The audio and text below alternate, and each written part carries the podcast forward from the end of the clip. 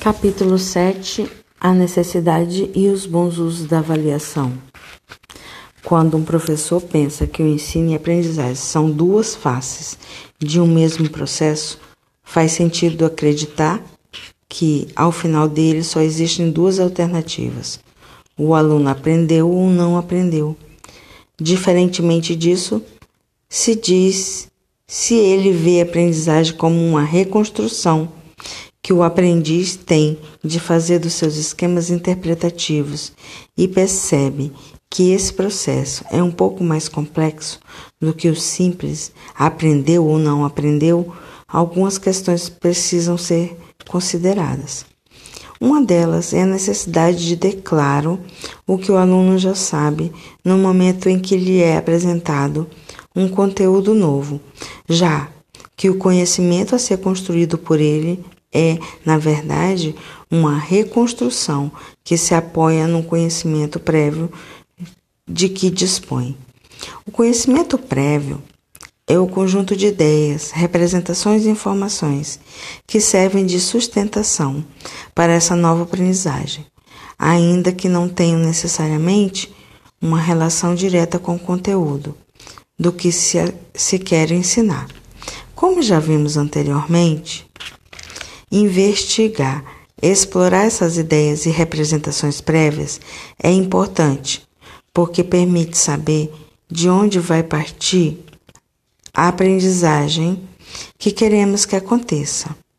Conhecer essa aprendizagem, essas ideias e representações prévias ajuda muito na hora de construir uma situação na qual o aluno terá de usar o que já sabe para aprender o que ainda não sabe.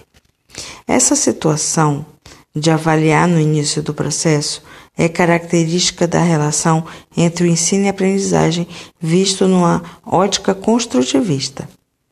Nela, a informação que o aluno recebeu anteriormente como ensino não define o conhecimento prévio, porque esse constitui toda a bagagem de saberes que o aluno tem oriundos de diferentes fontes e que são pertinentes para a nova aprendizagem proposta.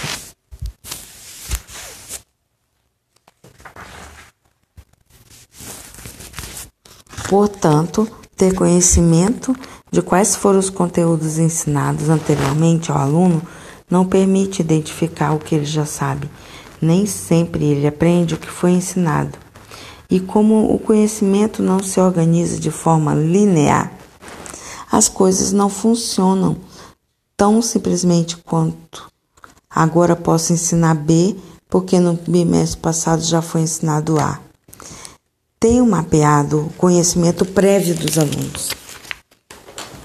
Nessa espécie de avaliação inicial e pondo em prática as situações planejadas para levá-los a avançar o professor passa a precisar de um outro instrumento para verificar como eles estão progredindo, já que o conhecimento não é construído igualmente e ao mesmo tempo e da mesma forma por todos. Esse instrumento é a avaliação de percurso, formativa ou processual, como muitos a chamam, feita durante o processo de aprendizagem. Ela serve para verificar se o trabalho do professor está sendo produtivo e se os alunos estão, de fato, aprendendo com as situações didáticas propostas. Como um observador privilegiado das ações do aprendiz, o professor tem condições de avaliar o tempo todo, e é essa avaliação que lhe dá indicadores para sustentar essa intervenção. Mas isso é diferente de planejar e implementar uma atividade para avaliar a aprendizagem. Ao montar uma situação de avaliação, o professor precisa ter clareza sobre as diferenças que existem entre situações de aprendizagem e situações de avaliação. Um ditado, por exemplo, pode ser uma situação de aprendizagem para os alunos que ainda não escreve convencionalmente, e também uma situação de avaliação do seu conhecimento sobre a escrita. Se o objetivo é descobrir o que cada aluno sabe, quem dita é o professor. e o ditado será uma tarefa individual e que não permita ao aluno recorrer a fontes de consulta nem ao intercâmbio de inf informação entre colegas. No entanto, se o objetivo for aprendizagem, todas essas restrições caem por terra. Aí até o autoditado é interessante. Como nas situações em que as crianças escrevem poemas, parlendas ou canções que sabem de cor. Se o objetivo é aprendizagem, quanto mais informação circular, melhor. Quanto mais se compararem as produções individuais, melhor. Em resumo, a cola é livre e bem-vinda, o que é um disparate de um ponto de vista empirista, que não vê sentido no intercâmbio entre ignorantes, nem na ideia de pôr em jogo o que se sabe para avançar. Como se vê, as fronteiras são tão radicais que a ideia de mesclar concepções de ensino é, como já vimos, no mínimo perigosa. Mas voltando, por que é tão importante ter claras as diferenças entre situações de aprendizagem e situações de avaliação?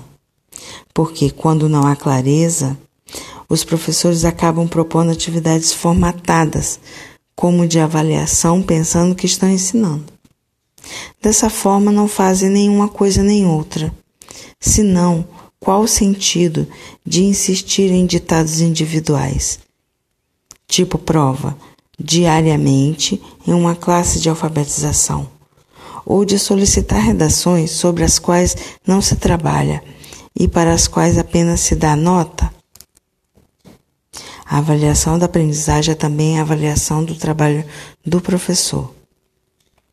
Avaliar a aprendizagem do aluno é também avaliar a intervenção do professor, já que o ensino deve ser planejado e replanejado em funções das aprendizagens conquistadas ou não.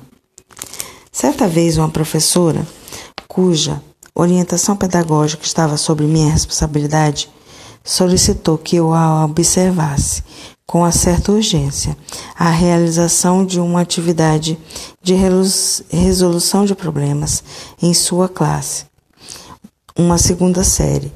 Nos, num dos encontros anteriores com ela, eu havia defendido que era possível propor aos alunos problemas matemáticos que implicassem divisão antes do trabalho com o algoritmo da operação pois essa seria uma atividade interessante para que eles usassem seus conhecimentos sobre as outras operações para chegar ao resultado.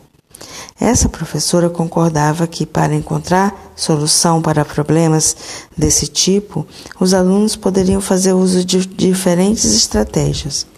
No entanto, diante da atividade que propôs, seus alunos haviam ficado bloqueados não conseguindo pôr em uso seus conhecimentos matemáticos e dizendo que não sabiam dividir. Como não conseguiu convencê-los até o final do dia de que poderiam dividir, mesmo sem saber fazer a conta, pediu que tentassem resolver em casa. No dia seguinte chegaram com conta de divisão ensinada pelos pais ou irmãos mais velhos. Uns diziam que tinham entendido um pouco, mas não conseguiu realizar as contas. Outros que nada entenderam. Resultado: pediram que ela ensinasse como fazer a conta com a chave. Por isso ela estava me procurando para ajudá-la a resolver, por sua vez, o seu problema. Discutindo bastante a questão, mas ela não apresentou elementos que me fizessem compreender o que teria acontecido, já que em relação à adequação da atividade proposta não havia qualquer dúvida. Fui então observar uma atividade semelhante em sua classe.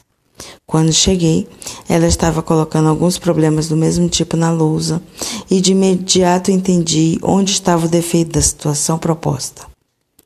Antes de escrever os problemas na lousa, havia um, um título destacado: Problemas de, de divisão. Essa professora estava convencida de que os problemas matemáticos são sempre de alguma operação específica que se deve anunciar a priori. Como poderiam então os alunos utilizar outros conhecimentos matemáticos para resolvê-los se a própria professora não acreditava nisso? Afinal, ela mesma estava dizendo que o problema era de divisão. Nessa semana, tivemos uma ótima reunião de orientação pedagógica, da qual saiu a próxima atividade de resolução de problemas a ser propostas. Problemas de uma festa de aniversário na classe. Ao realizá-lo, os meninos utilizaram diferentes recursos para saber quantos brigadeiros seriam precisos se cada um comesse quatro, quantos sanduíches cada um poderia comer se tivéssemos apenas 40, e assim por diante. Fizeram inúmeras divisões sem a chave, que resultaram inclusive em números não inteiros, o que não é nada normal para quem divide lanches no recreio. Essa nova atividade tornou-se possível verificar que conhecimentos matemáticos os alunos já possuíam e como cada um fazia uso deles. O professor precisa de recursos para compreender o que acontece com seus alunos e para poder refletir sobre a relação entre as suas propostas didáticas e as aprendizagens conquistadas por eles. Exemplos como o que eu acabo de descrever ev evidenciam a necessidade de espaços coletivos de discussão do trabalho pedagógico na escola e a importância da prática de observação de aula pelo coordenador ou orientador pedagógico, ou mesmo por um colega que ajuda a olhar de fora, porque o professor está quase sempre tão envolvido que às vezes não lhe é possível enxergar o que salta aos olhos de um observador externo.